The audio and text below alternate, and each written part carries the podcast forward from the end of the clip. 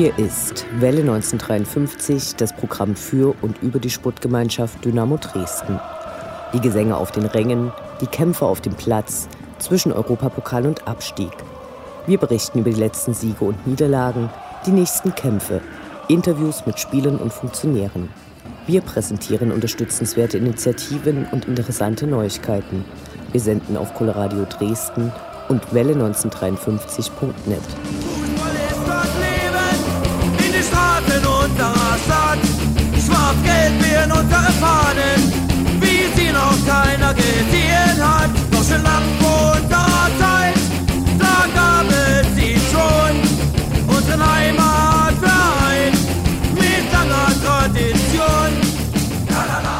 Erfolgreich ist Dynamo ins neue Jahr gestartet. Endlich einmal wurde Nürnberg besiegt. Tabellenplatz 5 lässt einige schon wieder träumen. Drumherum ging es turbulenter zu. Probleme mit dem geplanten Trainingsgelände, halbgare Pläne für eine mögliche Stadionerweiterung mit vielen unbekannten Faktoren, auf die Berufung gegen die beim Stiedsgericht verhängte Strafe wurde verzichtet. Dafür bleibt der K-Block für das Spiel am Sonntag gegen Union offen. Ein kleiner Trost also. Zum Ende der Transferperiode haben wir mit unserem Geschäftsführer Sport Ralf Minge gesprochen. Dies alles und mehr jetzt in der 53. Ausgabe von Welle 1953. Mein Name ist Anne Vidal, sportfrei.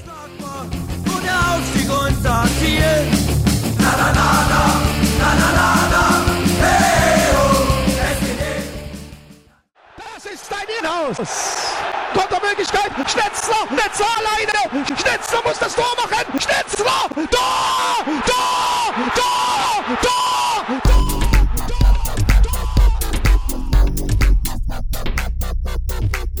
Der Blick zurück.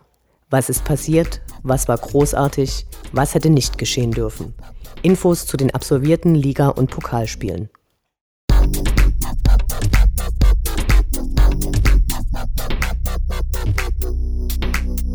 Achtzehnter Spieltag, 29. Januar, Sonntag 13.30 Uhr, 1. FC Nürnberg gegen die SGD.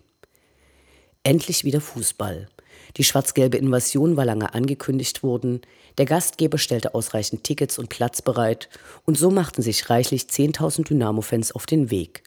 Egal, wo man zur Pinkelpause oder zum Kaffeetrinken anhielt, alles voller Dynamo-Fans. In Nürnberg selbst sah das dann nicht mehr so gut aus. Durch eine parallel stattfindende Messe standen nicht genügend Parkplätze zur Verfügung. Bayern ließ sich nicht lumpen und hatte USK-Kräfte geschickt, also polizeiliche Spezialkräfte, deren vorrangiges Ziel die Bekämpfung von Ausschreitungen ist. Und genauso aggressiv traten sie auf. Zunächst sammelte sich eine große Menge von Fans für den gemeinsamen Fanmarsch zum Stadion. Dabei gab es etwas Rauch, leider aber auch Böller und einen Verletzten. Die Polizei filmte und zog am Stadion Leute aus der Gruppe, die sie dafür als verantwortlich ansah. Am aus unerfindlichen Gründen weißblau gestrichenen Stadion dann eine katastrophale Einlasssituation. Alle drängten in Richtung der beiden Eingänge. Nicht sichtbar war dabei, dass die Polizei noch einen längeren Parcours aus Hamburger Gittern auf Hüfthöhe aufgebaut hatte, der ähnlich wie auf Flughäfen lange Schlangen bilden soll. Da sieht man das aber und stellt sich an. Wenn man erstmal in einer großen drängelnden Menschenmasse steht, wird es unschön. Ein Dank geht an dieser Stelle an einen Nürnberger Ordner, der an einer Stelle die Gitter überklettern ließ, um den Druck zu verringern. Die Polizei schob sich derweil ohne ersichtliches Konzept in Kleingruppen durch die einlassbegehrenden Fans und setzte großzügig Pfefferspray ein. Warum das jemand zu Flaschenwürfen auf die Menge animierte, erschloss sich uns allerdings nicht. Im Stadion dann viel Gedränge im Stehblock. Los ging es, in Anbetracht des geöffneten Oberrangs, in dem Stehen und Hüpfen verboten war, nicht verwunderlich mit Wer nicht hüpft, ist Magdeburger. Klar. Die Akustik im Nürnberger Stadion ist allerdings grenzwertig. Trotz starkem Supports war bei Wechselgesängen oft nur der eigene Block zu vernehmen. Die mal wieder eingesetzte Trompete erklang trotz Megafonunterstützung nur wenige Meter weit. Zu Beginn der zweiten Halbzeit eine hübsche Choreo unzählige schwarze und gelbe Luftballons, dazu die ersten beiden Zeilen der Dynamo-Hymne auf einem großen Banner und die Fahne mit dem bösen Ball. Die Nürnberger Fanszene bekleckerte sich nicht mit Ruhm und präsentierte die bei einem Länderspiel auf einem Parkplatz in harter Überzahl gezockte Ruhestörerfahne. Also wenn sie darauf stolz sind, naja. Der Gästeblock präsentierte dann noch ein fragwürdiges Banner, welches den hohen Body Mass Index von Bewohnern einer pazifischen Insel mit einer Nürnberger Ultragruppe gleichsetzte, die einen italienischen Namen hat. Fußball gab es aber auch. Neuzugang Philipp Heise schoss nach überragendem Pass von Erik Berko den Führungstreffer. Dem gelang direkt nach Wiederanpfiff zur zweiten Halbzeit sein erstes Tor für Dynamo. Ganz stark. Leider waren danach Verletzte zu beklagen. Akagi Gogia und Erik Berko fallen nun länger aus. Fazit: Endlich der erste Sieg gegen Nürnberg. Weiter so.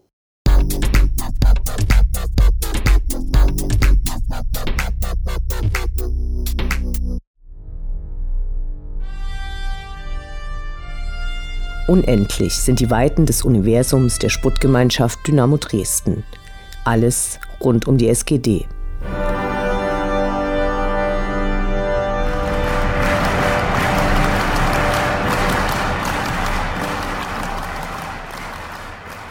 Irgendwie lief alles zu ruhig. Die Schulden abgezahlt, Spekulationen nur durch die üblichen Medien, dann kam die Winterpause und damit eine Diskussion, die in ihrem Größenwahn und überpositiven Annahmen aus alten Zeiten herüberzuwinken scheint. Diesmal geht es um einen möglichen Stadionausbau. Dass das Stadion damals nicht höher gebaut werden durfte, jetzt aber die Erweiterung mit einem, auf der Westseite sogar mit zwei Stellen Oberringen auf drei Seiten möglich sein soll, geschenkt. Der K-Block wäre dann für 14.000 Leute ausgelegt, die Gesamtkapazität betrüge 45.000. Begründet wird das Ganze mit dem Bedarf, den Dynamo-Fans hätten. Allerdings hat Dynamo dabei vorerst nicht so viel zu sagen, denn die SGD ist nur Mieter.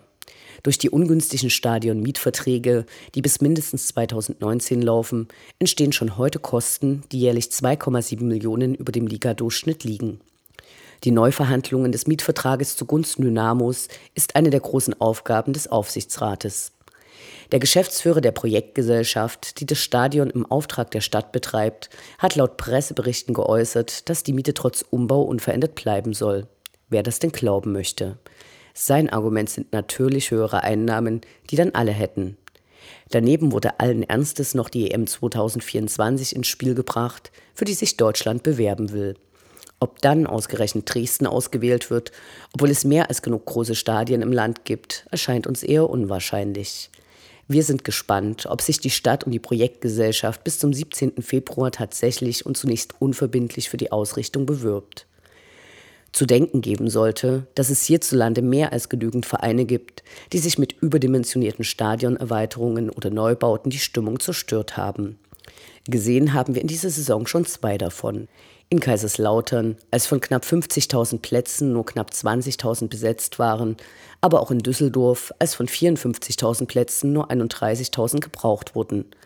Was Welle 1953 jedoch gut findet, durch eine starke Erhöhung der Wand am Rande der Pufferblöcke am Erdblock sollen dies endlich wegfallen, so Michael Bunn bei einem Pressegespräch zu Beginn des Jahres.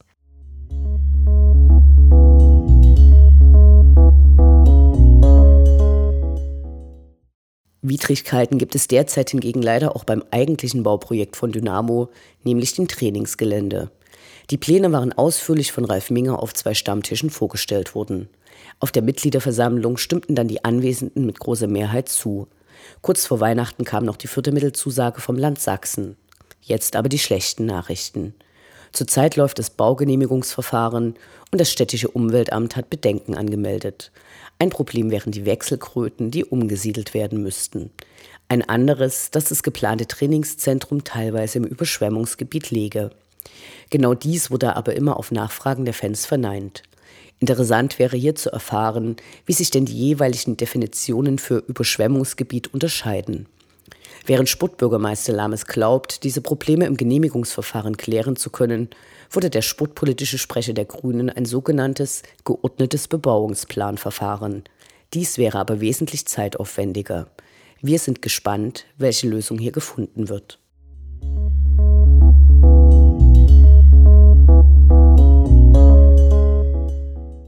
Morgen, am 3. Februar, findet ab 18.30 Uhr die zweite Fanversammlung für Fans mit Behinderungen und Interessierte im VIP-Bereich des Stadions statt. Im letzten Jahr hat es ein erstes Treffen gegeben, bei dem überraschend viele Fans kamen und die unterschiedlichsten Probleme, meist an Spieltagen, schilderten. Diesmal wird es vor allem darum gehen, wie diese Probleme angegangen und vielleicht auch schon gelöst wurden.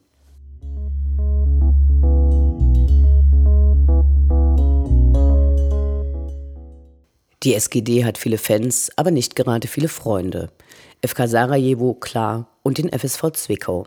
In dieser Spielzeit haben die Freunde aus Sachsen nicht nur spielerisch nach dem in der letzten Saison gelungenen Aufstieg aus der Regionalliga harte Zeiten. Derzeit stehen sie auf einem Abstiegsplatz. Auch finanziell ist der Verein angeschlagen. Zwar konnte die Liquiditätslücke vor allem mit Hilfe von Spenden vorerst geschlossen werden, sodass der DFB der Lizenzierung zustimmte und die im Dezember verhängte Transfersperre aufgehoben wurde. Weitere Unterstützung kommt nun von Dynamo, die am 26. März zu einem Benefizspiel zugunsten der Zwickauer Freunde antreten. Die Karten gibt es auf der Website der Zwickauer und seit gestern auch am Stadion in Dresden. Großartige Aktion, die die Länderspielpause sehr viel schöner machen wird.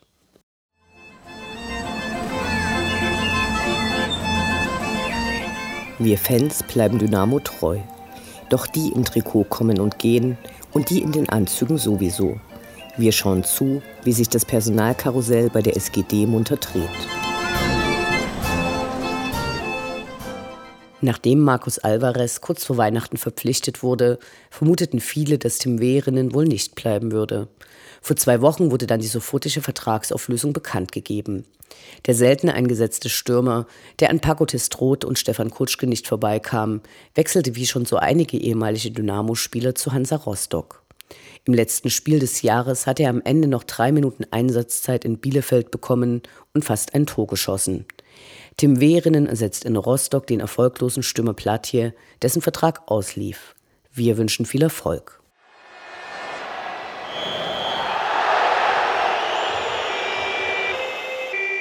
Station 1953. Von der Notaufnahme zur Rekonvaleszenz, zur Krankensituation im Kader. Wie geht es den verletzten und erkrankten Spielern? So schön der erste Sieg gegen Nürnberg war, er wurde bitter bezahlt. Bereits nach einer Viertelstunde musste Akagi Gogia verletzt ausgewechselt werden. 20 Minuten vor Schluss humpelte dann Erich Berko vom Platz. Während bei Akagi Gogia ein Einriss des vorderen Syndesmosebandes und ein Riss des Seidenbandes im rechten Sprunggelenk diagnostiziert wurde, sodass die Zeit bis zur Rückkehr des in dieser Saison mit bisher acht Toren sehr erfolgreichen Spielers nicht wirklich abgeschätzt werden kann, kam Erik Berko mit einem Meniskusschaden im linken Knie davon. Aber auch das wird leider dauern. Wir wünschen schnelle Genesung und wollen die beiden wirklich bald wieder spielen sehen. Verbrechen und Strafe. In dieser unbeliebtesten aller Rubriken, die hoffentlich nicht oft gesendet wird, geht es um neue Strafen, verhängt gegen die SGD.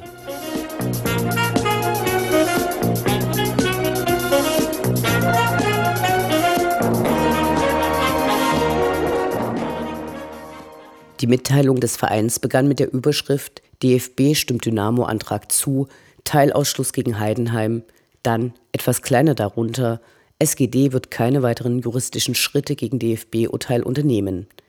Das heißt, dass die Heimspiele gegen Union, Hannover, Kaiserslautern und Sandhausen in einer vollen Hütte stattfinden können. Erst beim eher unattraktiven Heimspiel gegen Heidenheim greift der Teilausschluss. Dieses Spiel wird auch aufgrund der fanunfreundlichen Anstoßzeit an einem Mittwoch 17.30 Uhr eher mäßig besucht sein und bietet eine höhere Chance, Plätze für die Jahreskarteninhaber des K-Blocks zu finden.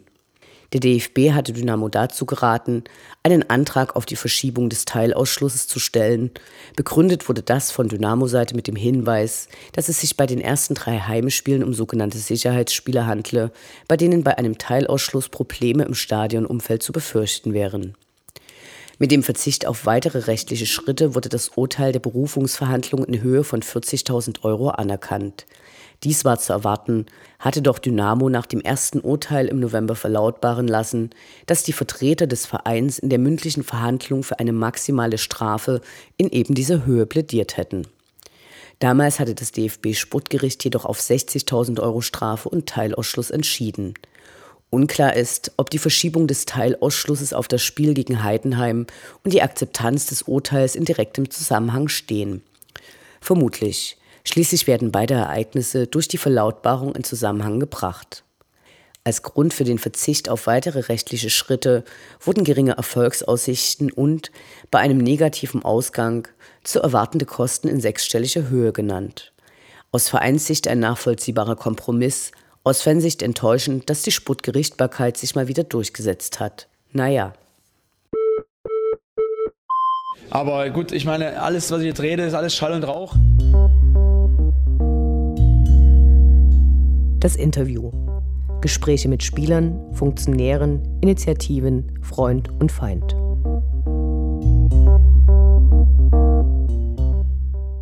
Ich spreche heute mit unserem Geschäftsführer Sport, Ralf Minge. Ich freue mich, dass es so kurzfristig geklappt hat. Hallo. Gerne, hallo. Die ersten Fragen, die ich habe, äh, drehen sich um die Transferperiode und die letzten Transfers. Äh, neu verpflichtet sind ja Marcos Alvarez und Philipp Heise. Der war im letzten Spiel schon sehr erfolgreich, hat einen guten Einstand gehabt. Äh, wann rechnest du damit, dass Markus Alvarez auch eine Option im Spiel direkt ist? Ja, ist ja bekannt, dass er eine schwere Knieverletzung hatte und äh, wir ja im Frühjahr schon äh, in Gesprächen mit ihm waren und äh, den Kontakt gehalten haben. Und es war klar, dass er jetzt äh, in Sachen Fitnesszustand noch ein kleines bisschen benötigen wird. Äh, das Knie ist stabil, er ist gesund und jetzt liegt es mehr oder weniger an ihm, äh, wie schnell er den Anschluss schafft. Gegen Ende der Transferperiode kam dann noch die Meldung, dass Tim Wehren jetzt zu Hansa Rostock wechselt. Hätte der auch ohne die Neuverpflichtung von Markus Alvarez sich einen neuen Club gesucht oder hätte es da noch eine realistische Chance gegeben, dass der quasi hinter Paco Testrot und Stefan Kutschke doch nochmal als Stürmer berücksichtigt wird? Also wir haben ja grundsätzlich gesagt, dass wir keine Initiative ergreifen werden, was Spieler anbelangt. Äh, wir waren zufrieden äh, mit unserem Kader und äh, beim Tim ist es ganz einfach so, dass er ja extrem wenig Einsatzzeiten hatte im Herbst und ja, mit dem Wunsch an uns herangetreten ist, den Verein zu wechseln. er hat sich immer korrekt verhalten, hat äh, hat sich nie hängen lassen und äh, ja, demzufolge haben wir uns damit auseinandergesetzt und auch äh, dem Wunsch Rechnung getragen. Äh, dann eine Frage zu einem äh, Neuzugang zur letzten Saison. Mario Andres Rodriguez Junior, der war ja direkt nach Chemnitz weiter ausgeliehen worden, ist jetzt nach äh, Sonnenhof Groß Asbach gewechselt. Gab es da tatsächlich die äh, Hoffnung, dass er sich in Chemnitz so entwickeln würde, dass der irgendwann für Dynamo tatsächlich eine Option ist? Selbstverständlich. Äh, deswegen äh, haben wir das gemacht. Äh, wir haben uns intensiv mit dem Spieler auseinandergesetzt. Uns war klar, dass der Sprung in die zweite Liga aus der Regionalliga sicherlich zu früh kommen wird für ihn. Und ja, jetzt in Groß Asbach hat er im ersten Spiel ja direkt ein Tor erzielt und auch dort werden wir die Entwicklung weiter beobachten. Was passiert mit Sinan Tikerci, der, der ja nach Münster ausgeliehen wurde? jetzt dritte Liga spielt, ich glaube nicht so besonders erfolgreich. Gibt es da nochmal eine Chance, dass der zu Dynamo zurückkommt oder wird das eigentlich nicht mehr berücksichtigt? Ja, gut, das, da werden wir jetzt das Frühjahr abwarten, wir werden das genau beobachten. Wir sind auch äh, mit den äh, Verantwortlichen in Münster im Austausch und äh, ja, er hat ja ein überragendes erstes Jahr gehabt äh, bei Dynamo. Ist ein Mentalitätsspieler, war auch so eine Art Publikumsliebling und äh, ja, wenn dann mal so eine kleine Delle vielleicht äh, in der Laufbahn drin ist, äh, deswegen äh, werden wir das nicht direkt zu den Akten legen, sondern werden das im Frühjahr weiter beobachten. Ein großes Thema bei Dynamo war der Wechsel von äh, Marvin Stefaniak nach Wolfsburg, der auch ähm, entsprechend Transfererlöse einbringen wird. Jetzt ist es dort so, dass äh, Wolfsburg nicht besonders gut dasteht, äh, die Verantwortlichen gewechselt haben.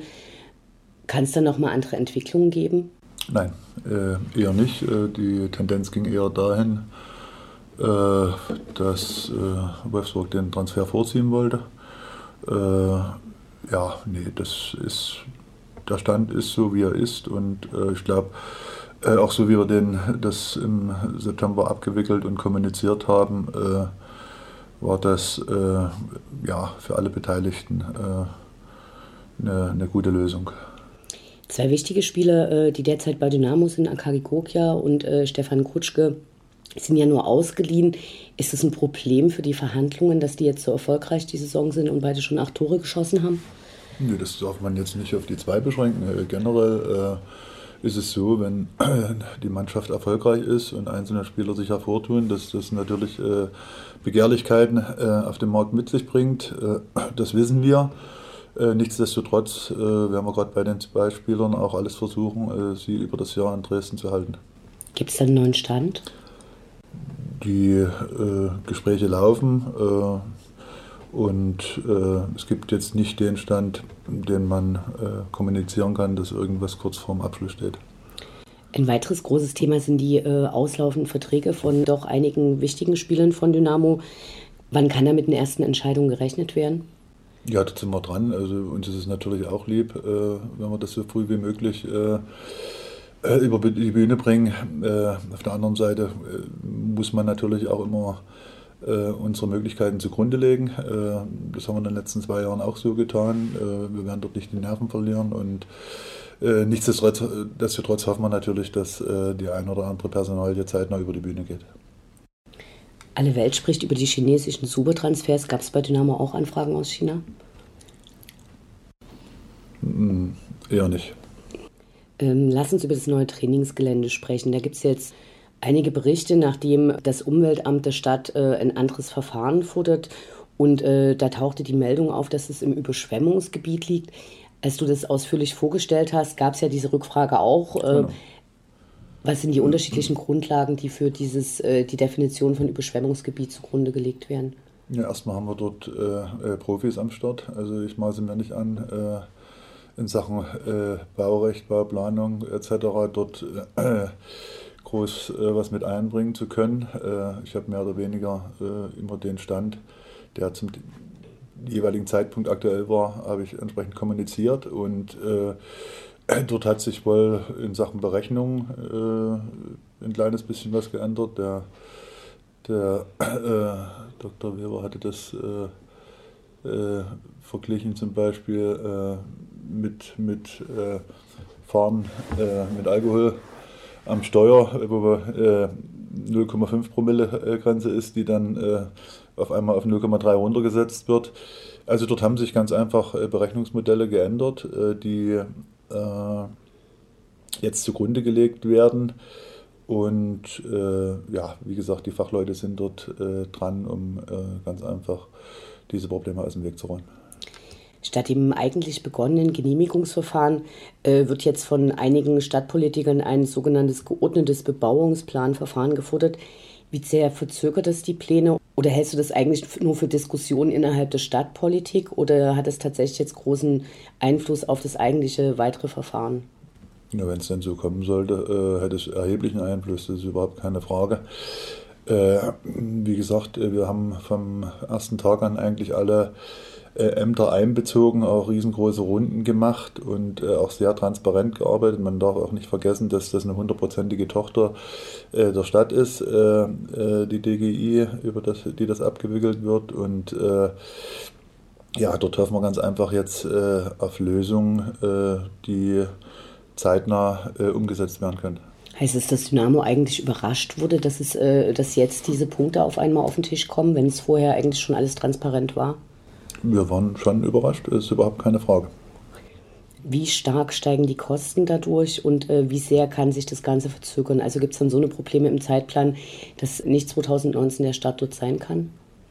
Das, der limitierende Faktor werden jetzt nicht im ersten Schritt die Kosten sein. Also wenn man das Projekt verwirft, äh, wird es so sein sicherlich, dass, äh, dass man äh, die Planungskosten äh, dann ganz einfach äh, die jetzt bis jetzt aufgelaufen sind, dass man äh, sich mit denen auseinandersetzen muss. Äh, was wir natürlich äh, nicht hoffen, die größere Problematik oder wir sehen jetzt die größte Problematik in, in, in der Zeitspanne, die sich ganz einfach hinauszögern könnte. Wie hat sich Dynamo gegen solche Probleme abgesichert? Also gibt es da Stellen, an denen nochmal ein Stopp eingebaut ist oder wo Zustimmung von Dynamo erforderlich sind? Ja, natürlich. Also dort haben wir ja versucht, und das hat, glaube ich, auch zu der breiten Mehrheit in der Mitgliederversammlung geführt, äh, dass wir äh, extrem äh, vorsichtig dort agiert haben. Es ging los, dass eben das Thema immer offen und transparent im Aufsichtsrat kommuniziert wurde, dass wir äh, dass auch die entsprechenden Schritte dort immer abgesegnet wurden, dass wir dann auch gesagt haben, okay, wir müssen die Mitgliedschaft mit einbeziehen, weil es ganz einfach äh, eine Dimension ist, äh, die man auf breite Schulter verteilen soll, diese Entscheidung. Das haben wir gemacht und ja, auch bevor der erste Spatenstich passiert, wird das auch nochmal im Aufsichtsrat ganz einfach diskutiert und dort zur Abstimmung kommen. Zu Wochenbeginn kam jetzt die Meldung, dass äh, Dynamo erreicht hat, dass der Teilausschluss erst beim Spiel gegen Heidenheim stattfinden wird. Gleichzeitig habt äh, ihr gesagt, ihr werdet keine weiteren rechtlichen Schritte verfolgen, vor allem weil bei einem, ja, falls man es möglicherweise verliert, äh, Kosten in sechsstelliger Höhe anfallen. Wofür werden die angefallen? Ja, das sind äh, erstmal die, die äh, Gerichtskosten. Äh, dann äh, sind das natürlich auch, äh, stoßen wir dort in ganz andere Dimensionen vor. Das sind Anwaltskosten. Äh, das ist kumuliert worden und dort ist der Worst Case zugrunde gelegt worden und dann bewegt man sich schon in den Bereichen, weil ganz einfach bei der Sportgerichtsbarkeit eben diese Kosten noch nicht die Dimension erreichen wie bei ja, weiteren juristischen äh, Verfahren. Was dem Antrag hilfreich, dass das Spiel jetzt erst gegen, äh, der Teilausschluss erst gegen Heidenheim ist, dass man eben erklärt hat, dass man keine weiteren rechtlichen Schritte macht oder war das unabhängig voneinander? Das war eigentlich unabhängig voneinander. Äh, das ist auch äh, im Rahmen der Verhandlungen dann auch schon diskutiert worden und ich glaube, das ist auch mehr oder weniger eine Vernunftsentscheidung äh, ja, was, was die Umsetzbarkeit letztendlich auch anbelangt. Wie gehst du damit um, dass andere Vereine, die eigentlich auch auf Bewährung sind und wesentlich, ich nenne es mal, intensivere Vorkommnisse haben, trotzdem dann nicht mit einem Teilausstoß bestraft werden? Stichwort BVB? Äh, ja, die Sportgerichtsbarkeit äh, müsste, glaube ich, äh, zeitnah reformiert werden, das ist klar. Das ist die Ermessensspielräume sind viel zu groß. Äh, das ist äh, die noch äh, ein gewisses Maß sicherlich an Willkür dabei. Nichtsdestotrotz müssen wir natürlich auch selbstkritisch sagen, dass der Ausgangspunkt dieser Strafe jetzt beim Magdeburg-Spiel lag. Und diese Problematik von damals, die kann man jetzt auch nicht schönreden, da brauchen wir uns nichts vormachen. Äh, die Verhältnismäßigkeit äh, der Sachen, die danach äh, passiert sind, darüber kann man sicherlich diskutieren. Und dort hat man sicherlich auch hier und da das Gefühl, dass man ja, nicht mit gleichem Maß misst. Ein großer Aufreger in den letzten Tagen war das Thema Stadionausbau. Wie steht der Verein etwaigen Ausbauplänen gegenüber? Ja, erstmal ist es eine äh, grundsätzliche Entscheidung der Stadt. Äh, sicherlich auch in dem Kontext äh, EM-Bewerbung 24. Äh, wir als Verein müssen zwei Sachen berücksichtigen. A, dass es für uns äh, finanzierbar bleibt äh, und B, dass wenn man den Schritt gehen will, dass man dann natürlich auch intensiv die Belange des Vereins bei der Planung mit berücksichtigt. Die Kosten für die Stadionnutzung sind ja jetzt schon überdurchschnittlich groß. Ist ein Ausbau zu diesen ungünstigen Konditionen überhaupt sinnvoll? Das ist eine Rechenaufgabe. Äh, wir haben ja die Situation, dass die, äh, auch die Darlehen 2019, äh, die Darlehensbindung ausläuft, wo jetzt noch ein erheblicher Zins drauf liegt, der jetzt äh, für die heutige Zeit eigentlich nicht angemessen ist, wo man neu verhandeln kann. Aber das ist genau diese Rechenaufgabe, die wir äh, dann auch mit anstellen müssen. Äh, ist es äh, für den Verein letztendlich äh, tragfähig und äh, dort dürfen auf keinen Fall ja, die Fehler der Vergangenheit dann nochmals begehen. Hältst du das äh, tatsächlich für realistisch, dass Dresden als Austragungsort für die mit in Betracht äh, gezogen werden würde? Zumal es ja auch im, im Osten schon große Stadien gibt und äh, es ganz viele Vereine gibt, die sich mit ihren Stadion Ausbauten oder Neubauten extrem übernommen haben? Nö, das ist ein Abwägungsprozess, äh, den man als Stadt dann letztendlich treffen muss. Äh, es gibt klare Kriterien, die also in Sachen Infrastruktur, Fassungsvermögen der Stadien, diese Voraussetzungen müsste man ohnehin erstmal schaffen. Und äh, dann ist es ein Abwägungsprozess. Ne? Das heißt nicht per se, wenn man sich bewirbt, dass man auch äh, Spielort wird, äh, sondern dort muss man mit Wahrscheinlichkeiten rechnen und auch äh, das Thema im Auge behalten, äh, was passiert, wenn es kein Austragungsort wird. Ähm, welche Mitspracherechte hat Dynamo überhaupt bei diesen Ausbauplänen? Hm, ich habe es vorhin angedeutet, also für den Fall, dass die Grundsatzentscheidung gefallen ist, äh, dass man das äh, umsetzen möchte, ist es, glaube ich, ganz, ganz wesentlich, äh, dass die Belange des Vereins als Hauptmieter dort mit einfließen. Ihr habt bei einem Pressegespräch vor einigen Wochen kommuniziert, äh, wie schwierig die finanzielle äh, Situation und die äh, Bedingungen von Dynamo im Vergleich zu anderen Zweitligisten überhaupt aussehen und dass quasi das Hauptaugenmerk darauf liegt, dass man sich in der zweiten Liga etabliert. Und eigentlich war da so ein bisschen rauszuhören, dass man eben nicht aufsteigen wollte. Was äh, geschieht, wenn die Mannschaft weiter stark punktet und die Aufstiegsränge in Sicht kommen? Also wird dann äh, bewusst verloren, ist natürlich Quatsch, aber gibt man dann eher ähm, bisher nicht so stark berücksichtigten Spielern eine Chance oder sagt ihr eigentlich, finden wir es mit dem Aufstieg auch super? Nein, wir sind im Leistungssport unterwegs äh, und wir wollen sportlich das Maximale rausholen.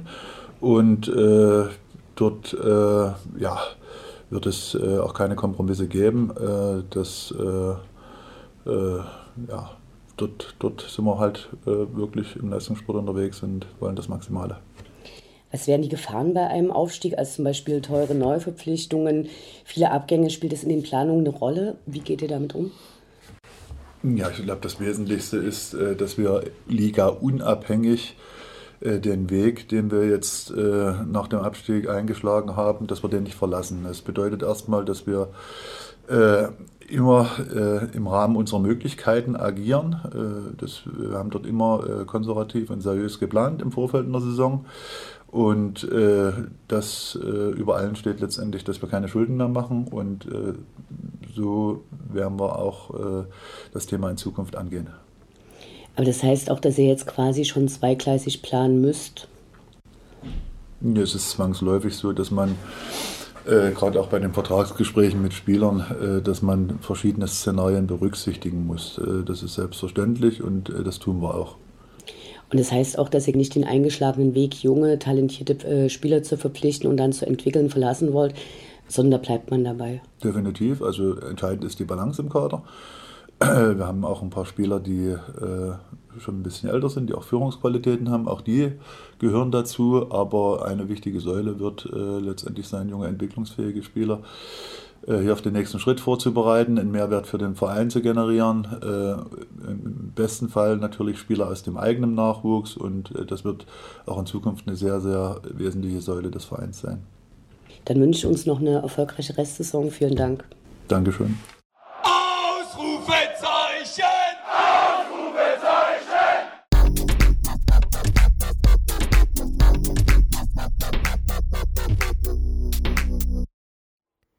Der Blick nach vorn. Die nächsten Spiele, die nächsten Termine. Hoffnung und Zuversicht. Niederlage oder Ufter.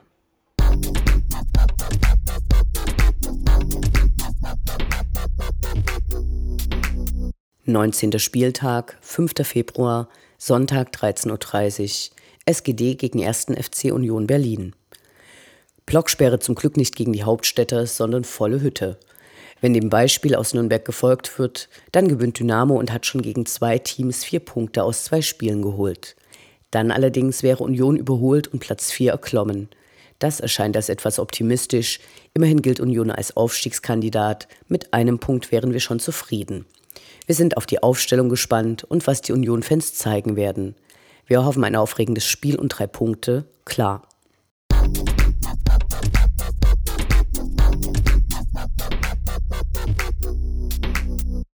20. Spieltag, 12. Februar, Sonntag 13.30 Uhr, FC St. Pauli gegen die SGD. Hier gilt das Gleiche.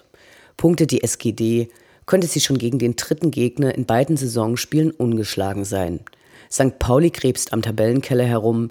Nach 18 Spielen wurden gerade mal 11 Punkte erreicht. Für die Hamburger geht es also darum, nicht zu weit abgeschlagen zu sein und langsam auch um alles. Die Konstellation lässt ein schweres Spiel erwarten. Um den erklärten Nicht-Aufstiegswunsch zu verwirklichen, müssen Spieler verloren werden. Sollte das hier ein solches werden? Wir hoffen nicht. Dynamo Allee.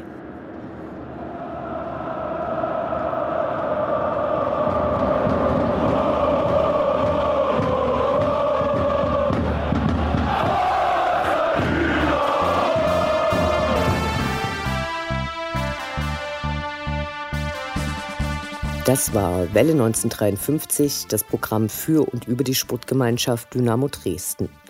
Eine neue Sendung über die SGD, uns, die Fans und alle Neuig und Widrigkeiten auf dem Weg zum Europapokal gibt es in zwei Wochen bei Coloradio und zum Nachhören im Internet auf welle1953.net als Podcast, den ihr selbstverständlich abonnieren könnt, um keine Sendung zu verpassen.